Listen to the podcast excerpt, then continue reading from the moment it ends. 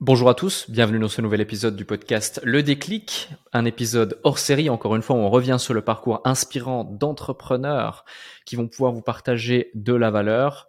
Un entrepreneur ici qui nous avait rejoint en février 2020, qui a un parcours fort intéressant. Il a eu une agence, il a été dans le monde du e-commerce, il a aidé les e-commerçants à se développer au travers de campagnes de media buying et d'acquisition au sens large du terme. Aujourd'hui, il aide les solopreneurs, les coachs, les prestataires de services et accompagnateurs euh, à avoir davantage de clients avec de l'inbound et générer plus de leads, donc plus de chiffres d'affaires dans leur business.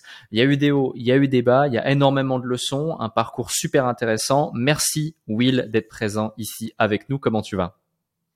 Ça va Alec, merci. Merci à toi déjà de m'inviter euh, sur euh, ce, ce hors-série, ça me fait plaisir.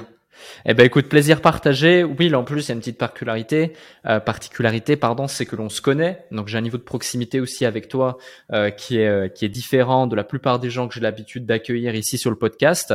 Euh, la raison pour laquelle j'ai choisi de t'inviter, euh, d'autant plus que j'aime pas forcément mélanger le pro et le perso, c'est tout simplement parce que effectivement, certes, en 2020, en février 2020, tu nous avais rejoint sur la toute dernière volée, euh, le consultant, euh, mais aussi euh, parce que tu es quelqu'un d'extrêmement brillant dans, son cap dans sa capacité à faire preuve d'humilité. Et j'aime aussi ton honnêteté, ta transparence concernant les résultats que tu peux apporter, les résultats que tu as eu, les résultats que tu as aujourd'hui, et toutes les leçons en fait que tu as pu acquérir au fur et à mesure de ton parcours. Et j'ai envie ici aujourd'hui qu'on puisse les partager à celles et ceux qui nous écoutent. Donc avant d'en venir à tout ça et notamment euh, euh, de, de, de, pouvoir revenir sur ton parcours, est-ce que tu peux te présenter rapidement par tes propres mots à celles et ceux qui nous écoutent? Oui, alors euh, merci. Du coup, donc moi je m'appelle Willy Saletti, j'ai 31 ans. J'ai effectivement rejoint la dernière tournée du, enfin la dernière porte ouverte du consultant du coup en 2020. Donc, ça remonte un petit peu, ça remonte donc juste avant que tu lances entrepreneurs.com. Euh, Très rapidement pour me présenter, je j'étais euh, dans des agences de production audiovisuelle avant. J'ai toujours tout fait dans l'audiovisuel, euh, dans la publicité, dans tout ce qui était court métrage.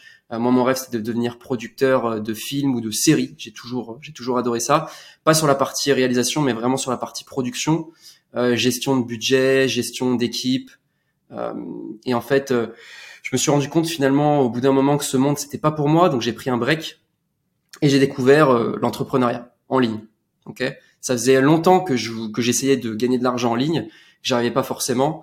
Et puis en 2017, en rentrant d'Australie, 2017 ou 2018, 2018 en rentrant d'Australie, euh, j'ai commencé un petit peu plus à m'intéresser à cette nouvelle tendance qui était le dropshipping. Je j'ai fait mes armes dans le dropshipping. Je suis parti de rien, j'avais plus que 500 euros sur mon compte en banque.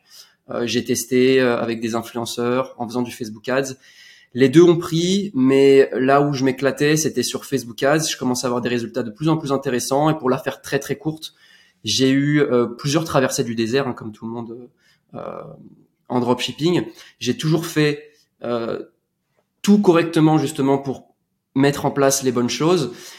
J'ai eu des résultats qui étaient plutôt intéressants. Et en fait, au bout d'un moment, j'arrivais pas à mettre en place les bons systèmes pour, on va dire, tout simplement productiser et systémiser ce que je faisais en e-commerce et ça devenait très chronophage, très ennuyeux et je suis quelqu'un qui se lasse très très vite euh, des choses euh, et j'avais pas cette notion de créer des systèmes pour euh, finalement en fait faire travailler soit des logiciels, soit des personnes, tout simplement une équipe pour mon business. Et de là, en fait, je me suis dit, tiens, ce qui me plaît, c'est de faire de la publicité, c'est cet aspect marketing. Pourquoi pas lancer une agence et proposer du service Donc, j'ai fondé ma première agence il y a trois ans, qui était une agence uniquement Facebook Ads. J'ai accompagné beaucoup d'e-commerçants dropshippers, tout simplement parce que j'ai pris une tendance qui était euh, qui était celle du dropshipping à l'époque. Hein. Je, viens du dropshipping, donc il y avait beaucoup beaucoup beaucoup de personnes qui euh, qui s'étaient lancées là-dedans, et je m'étais dit tiens, je vais monter une agence. J'avais pas forcément les bons outils. C'est là que j'ai rejoint d'ailleurs euh, le consultant, qui est devenu du entrepreneurs.com. C'est là que j'ai fait appel à toi pour comprendre un peu mieux comment je pouvais créer une offre qui convertisse, une offre irrésistible, trouver mes clients euh, et en fait finalement comprendre le fonctionnement euh, du consulting et d'un business de service.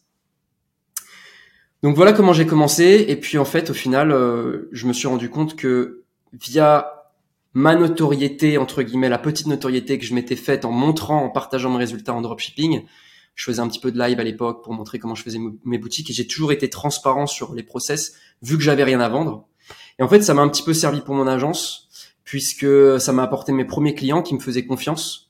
Vu que j'avais eu des résultats sur Facebook Ads en dropshipping, je pouvais leur avoir des résultats, leur obtenir des résultats avec leur boutique e-commerce. Hmm. J'ai donc, euh, grâce à la traîne, un petit peu tous les influenceurs réussi à trouver mon product market fit que j'ai utilisé pendant euh, plus d'un an et demi et qui m'a permis de gagner euh, euh, entre 10 à 20 000 euros par mois. Ça dépendait vraiment des périodes. Les 20 000 euros par mois, j'ai touché surtout pendant le Q4.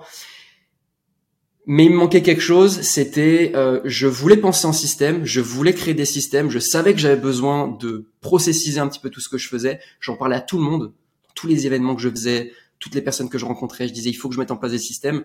Pendant deux ans et demi, j'ai jamais su comment mettre en place de système.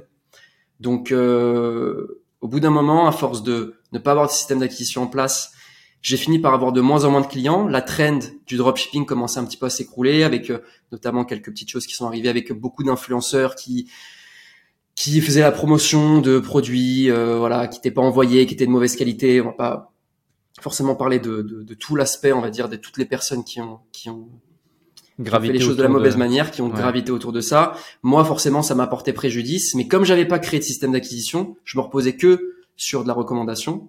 J'ai fait cette erreur qui a été euh, de me laisser aller et de m'endormir parce que j'avais des résultats. J'avais pas forcément euh, d'ambition de faire 50 000, 100 000 euros par mois avec mon agence. Je voulais vivre tranquillement ma petite vie à Dubaï et vivre ma vie avec mes potes euh, et mon business. Et ben, au bout d'un moment, c'était plus euh, 4 clients par mois, c'était 3, puis après c'était 2, puis après c'était 1. Puis après, il y en avait moins. Et là, je me suis rendu compte que j'avais pas de rétention client. Enfin, la rétention client, ça dure pas éternellement. Hmm. Et voilà un petit peu euh, mon parcours par rapport à l'agence et comment j'ai réussi à cracher entre guillemets mon agence. Ouais. Et, justement, c'est super intéressant, mais on va revenir à ça. Et avant, tu disais donc tu étais dans la pub, tu étais dans tout ça. Qu'est-ce qui t'a donné le déclic d'oser te lancer dans l'entrepreneuriat? Parce que donc tu parles de 2007-2018. Ouais. Euh, tu plus d'une trentaine d'années aujourd'hui. Euh, donc tu as fait une partie de ta vie, ton début de parcours, en tout cas dans, dans la vie active, la vie professionnelle en tant que salarié. À un moment donné, tu en as eu marre ou tu t'es rendu compte de ton potentiel ou peu importe. Bref, il y a eu un truc, un déclic qui a fait que tu as osé te lancer. Certains qui nous écoutent aujourd'hui peut-être sont encore dans cette phase de réflexion. Qu'est-ce qui, toi, euh, t'a donné le courage d'oser le faire et de croire en toi, en tes rêves et de t'offrir l'opportunité de te lancer? Alors déjà, j'ai toujours euh, eu un rapport avec euh, le fait de gagner de l'argent qui était pas forcément toujours bien perçu par mon entourage. Sans rentrer dans les clichés, euh, j'ai toujours voulu bien gagner ma vie et à l'époque, bien gagner ma vie, c'était gagner 5000 euros par mois de revenus. Hmm. J'ai toujours eu cette target quand j'étais plus jeune. Je veux gagner 5000 euros par mois et même quand j'étais en production du visuel, je voulais quand même bien gagner ma vie. Il y en a qui voulaient faire des films d'auteur. Moi, je voulais faire des blockbusters et on se, on se foutait un peu de ma gueule par rapport à ça. Et en fait, un jour, j'en ai eu marre, donc je suis parti en Australie, j'étais perdu. Euh, je voulais, euh, voilà, je voulais, euh, je voulais faire un break, et c'était le bon moment pour le faire. En fait, quand je, je pensais qu'en partant en Australie, après un an, je saurais ce que je voudrais faire de ma vie. Je saurais, j'aurais trouvé la réponse. Et en fait, à la fin de mon voyage, je me suis rendu compte que j'avais les mêmes questions sans réponse que quand je suis parti. Et là, j'ai commencé à regarder des vidéos YouTube et je suis tombé sur euh, bah, plusieurs, euh, à l'époque, euh, plusieurs personnes qui étaient des infopreneurs et qui finalement bah, montraient quelques petites choses sur potentiellement faire de l'argent en ligne. Je pense comme beaucoup d'ailleurs de personnes qui nous écoutent, ils ont dû voir une vidéo, des vidéos YouTube de toi ou d'autres personnes. Et en fait, à ce moment-là, j'ai eu un premier réflexe qui était de bon, il veut me vendre quelque chose, ça m'intéresse pas, j'ai déjà goûté à ce genre de choses-là. Et en fait, à un moment, à force de consommer du contenu, je me suis dit, il faut que j'essaye. Il faut que j'essaye, ça doit être possible. Et donc, à partir de ce moment-là, j'ai commencé à tester. Et à partir du moment où j'ai eu mes premières ventes, à l'époque, moi, donc c'était sur du e-commerce, je me suis dit, OK, c'est possible de gagner de l'argent en ligne. Hmm. Et alors moi, j'avais un travail à côté. À ce moment-là, j'avais un travail à côté. Le soir, en fait, tout simplement, bah, j'ai utilisé mon temps de la bonne manière. J'ai leverage euh, plutôt que de jouer euh, à la play comme je faisais avant. En fait, j'ai pris deux trois heures pour commencer à développer, euh, on va dire, les prémices de ce qu'était mon, mon business par curiosité. Et sauf que je l'ai fait très sérieusement. Et là, c'est quand j'ai eu mes premières ventes que je me suis dit, où j'ai eu le déclic de me dire, ok, ça fonctionne. Maintenant, comment je peux faire en, sorte de passer euh, ce projet qui est plutôt un projet euh, à côté euh, sur lequel je sais pas trop où je vais, hein, parce qu'à l'époque, je me disais, si ça marche pas, c'est pas grave, je, je, reprends un travail.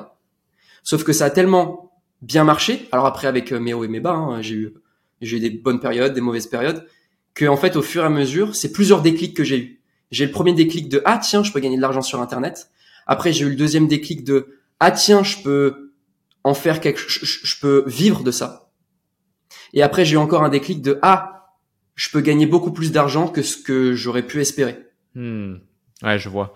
Et euh, c'est super intéressant. Et comme tu disais, voilà, il y a des hauts, il y a des bas. Tu sais, souvent dans ces épisodes ou dans les épisodes que j'ai, et même sur les réseaux, etc., on met énormément en avant la réussite, quelle stratégie tu as mis en place pour réussir, etc. Et moi, j'ai toujours été fasciné sur déjà la base, c'est-à-dire comment ne pas perdre euh, ou euh, comment euh, ne pas prendre les mauvaises décisions, etc. La preuve en est, le tout premier produit historique que j'ai créé, l'infoproduit historique que j'ai créé, j'avais mis neuf mois à le créer alors que personne voulait l'acheter à la fin.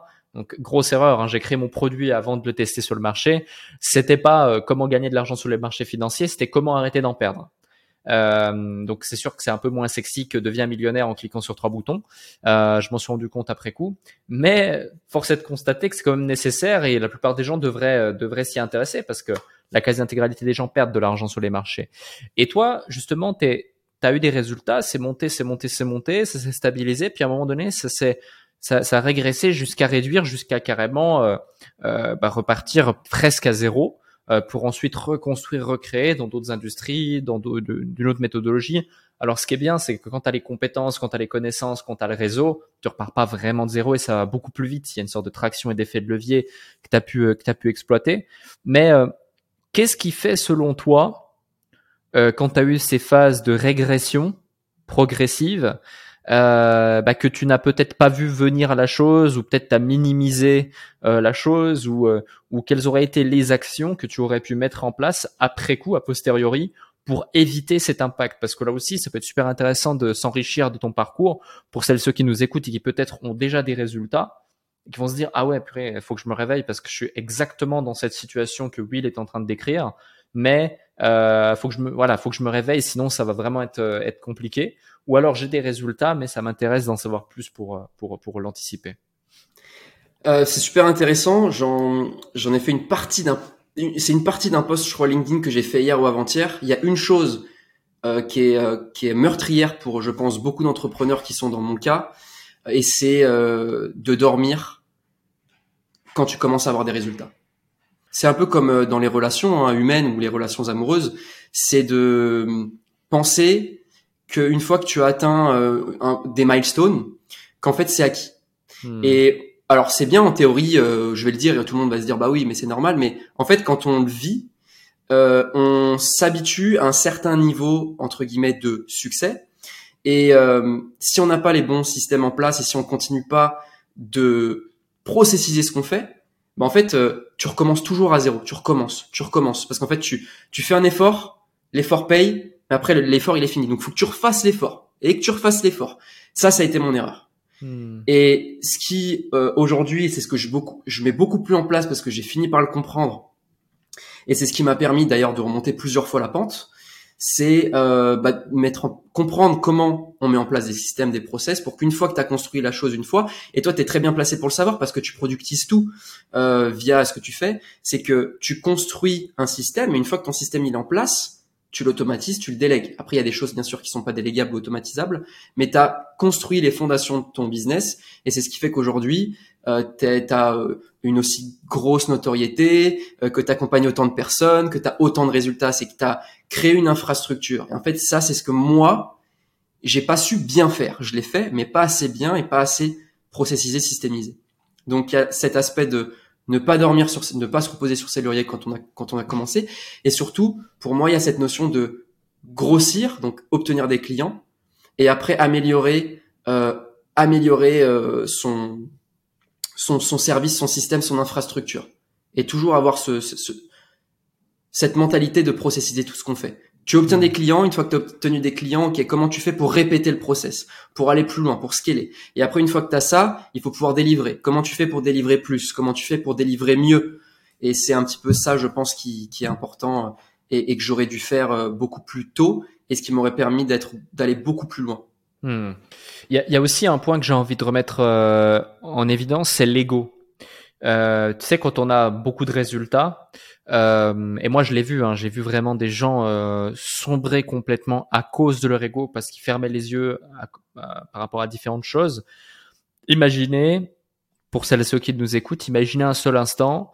Là, vous lancez, vous développez votre business, puis rapidement, vous faites 10 000 euros par mois, 20 000 euros par mois, 50 000 euros par mois, 100 000 euros par mois, même peut-être moins, mais peu importe. Mais vous développez votre business de façon à pouvoir justement ne plus vous soucier de l'argent, avoir enfin la vie que vous méritiez, et que vous rêviez, pouvoir aller en vacances avec qui vous voulez, quand vous voulez, où vous voulez, manger ce que vous voulez, ne plus regarder le prix sur la carte, prendre l'appartement de vos rêves, déménager dans l'endroit où vous aviez rêvé d'aller et de vivre, avoir un certain rythme de vie et côtoyer des gens qui justement ont les résultats que vous désirez avoir, etc., etc. Et là, progressivement, bah, vous allez voir vos, vos résultats diminuer parce que on se repose sur les lauriers, comme tu l'évoques, et euh, bah, au fur et à mesure du temps, tu vois, tu, tu, tu veux quand même rester rattaché à, ce, à ce, ce cette vie que tu as créée, cet entourage que tu as développé, ce truc. Et du coup, tu suis le rythme, mais tu sais que tu mets de l'argent dans un truc où euh, voilà, tu, tu, ta baignoire elle est percée quoi. C'est comme si tu avais un robinet, ta baignoire elle est percée, l'eau elle coule. Et euh, mais tu restes, tu restes, tu restes, tu restes, tu restes jusqu'au dernier moment, jusqu'à la banqueroute. Et, et, j'ai vu des gens vraiment littéralement sombrer et s'éteindre et pas avoir la capacité de raisonnement comme toi de pivoter et puis pouvoir reconstruire derrière et reavancer, même si c'est pas facile, à cause de leur ego. Dans ton cas, quels seraient les conseils que tu donnerais à quelqu'un pour justement fuir son ego, ne pas être guidé par son ego et puis avoir cette capacité de se remettre en question et de se dire, ok, bah T'as peut-être pris les mauvaises décisions à un moment donné, faut se remettre en question, t'es loin d'être le plus malin du monde, on apprend tous les jours, euh, c'est pas grave, euh, on va avancer, on va pivoter, puis on va reconstruire avec les acquis qu'on a déjà eus, comme par exemple t'as su faire à plusieurs reprises. Moi j'ai de l'ego et euh, sans tabou, sans rien, à des moments, je peux me dire, en tout cas de manière très personnelle, je pense que je suis quelqu'un d'assez humble, mais je peux me dire, putain, attends euh, il euh, n'y a pas de raison que euh, ces personnes-là fassent plus d'argent que moi, soient plus successful, euh, réussissent mieux, alors que moi, je suis pas le mec le plus con du monde, je, me trouve plutôt intelligent, et d'ailleurs heureusement que je me trouve intelligent. Et j'ai compris une chose déjà, c'est que c'est pas forcément déjà toutes les personnes les plus intelligentes ou qui ont, le plus de facultés d'intelligence qui vont réussir. Par contre, c'est les personnes qui vont de manière cliché travailler les plus intelligemment utiliser l'effet cumulé, c'est-à-dire de faire des actions tous les jours et d'aller dans le bon sens sans procrastiner. Et effectivement, euh, j'ai dû faire preuve de beaucoup de résilience plusieurs fois dans mon parcours. Euh, la résilience, c'est donc euh, le fait de, de, de, de se remettre d'éléments, de, de moments qui peuvent être difficiles. Et ce que tu disais juste avant, je, je l'ai goûté, c'est-à-dire que je me suis construit une vie que j'aimais, avec un bon lifestyle. J'ai déménagé à Dubaï. Euh, je me suis créé une santé financière qui me permettait justement de faire mes courses sans regarder le prix, euh, d'acheter les choses que je voulais quand je voulais. Pour, pour, pour mon anniversaire, pour Noël, je, quand on, par exemple, quand ma famille me demandait tiens, qu'est-ce qui te ferait plaisir, j'avais entre guillemets hein, déjà tout. Donc j'avais rien, euh, j'avais besoin de rien entre guillemets. Et quand finalement ton business ne va plus, euh, ne va pas bien, au début c'est dur. Tu veux garder le même lifestyle et finalement tu commences à dépenser plus que ce que tu peux te permettre. Hmm. Moi, ça a été d'ailleurs une des raisons qui a fait que euh, j'ai commencé à perdre beaucoup d'argent, c'est que j'ai maintenu mon lifestyle. Il y a une chose essentielle qu'il faut faire, c'est que déjà il faut adapter, il faut arrêter. Euh, pour moi, faut pas être dans l'ego et d'en de, d'en montrer parce que c'est pas les personnes qui montrent qui sont successful. Et le jour où tu seras vraiment successful et que tu auras vraiment mis en place les bons systèmes qui te permettront d'être successful à long terme, là, ok, tu peux show off, n'y a pas de souci. Mais pour moi, c'est hyper important déjà d'adapter son lifestyle euh, au revenu, au revenu que tu as, d'accord?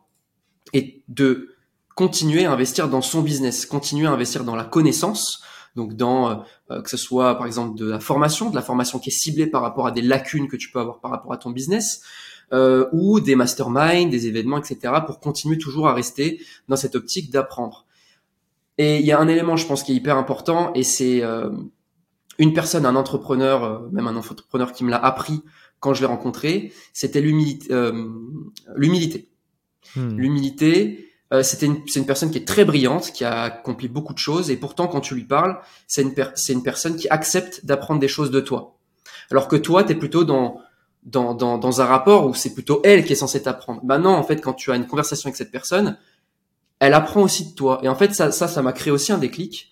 Et je me suis dit, tiens, parfois, je suis quand même con. Je suis quand même sacrément euh, snob.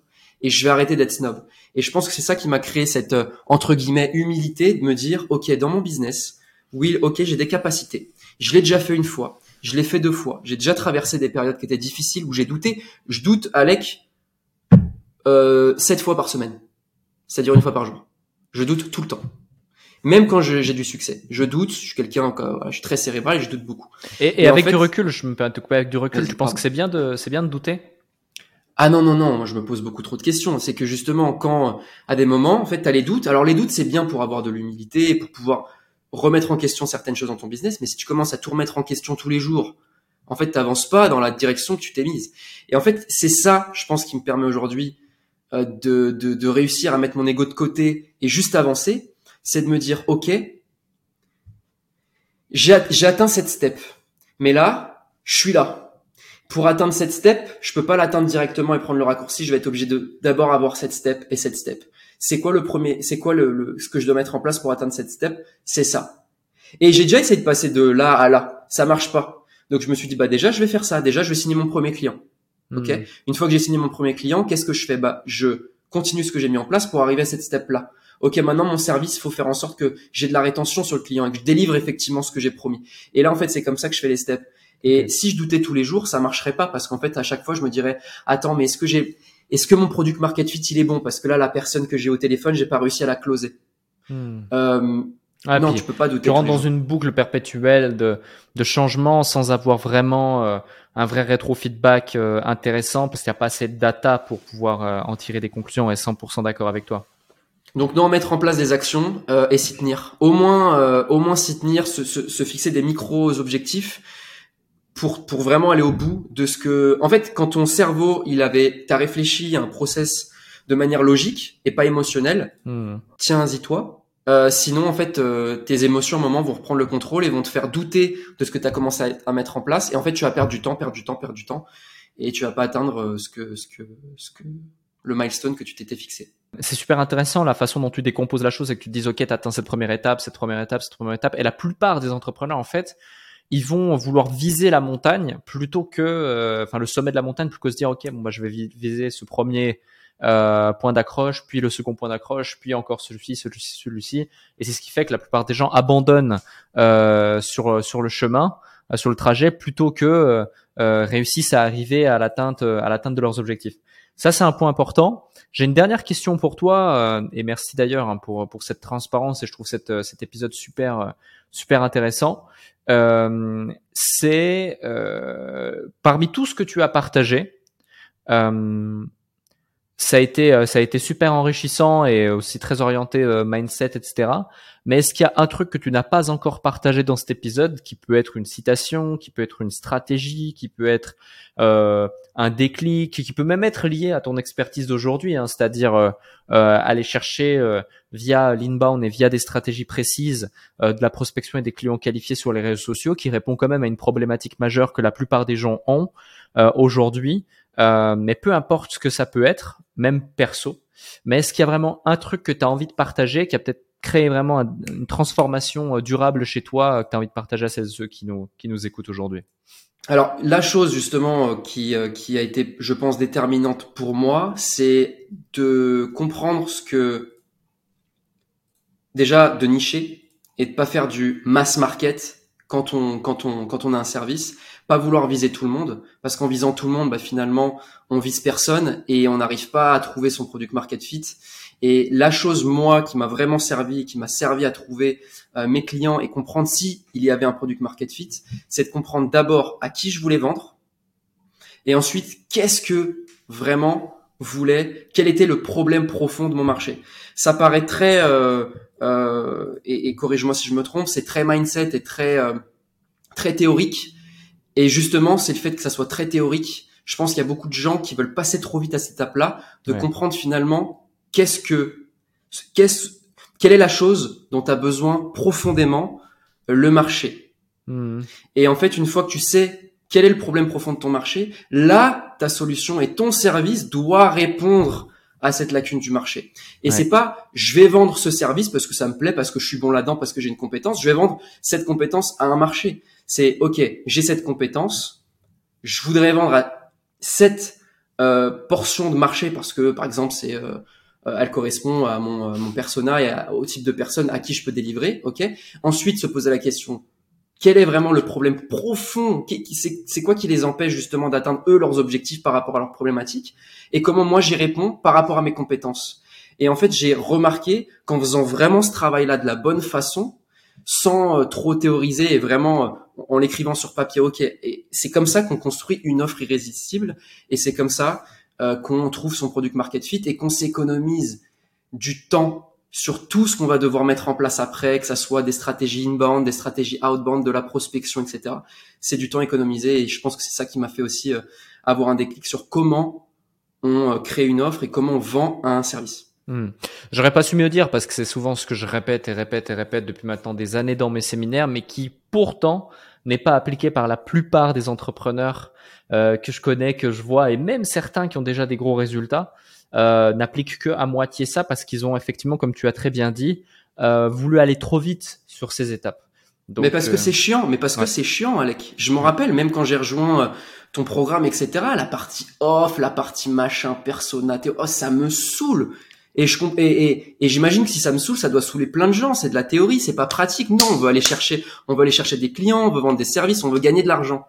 C'est trop important je pense que c'est trop important parce que c'est comme ça que tu arrives à scaler. Et d'ailleurs, j'en profite pour dire que c'est comme ça que moi j'ai fini par transitionner, parce que j'en ai pas parlé, mais j'avais une agence euh, de personal branding, donc j'aidais, je faisais du short form content, donc des vidéos en format vertical euh, pour euh, pour des pour des entrepreneurs. Et en fait, finalement, pour plusieurs, donc j'ai réussi à monter à très très vite à 10 000 euros par mois avec ce avec ce service-là.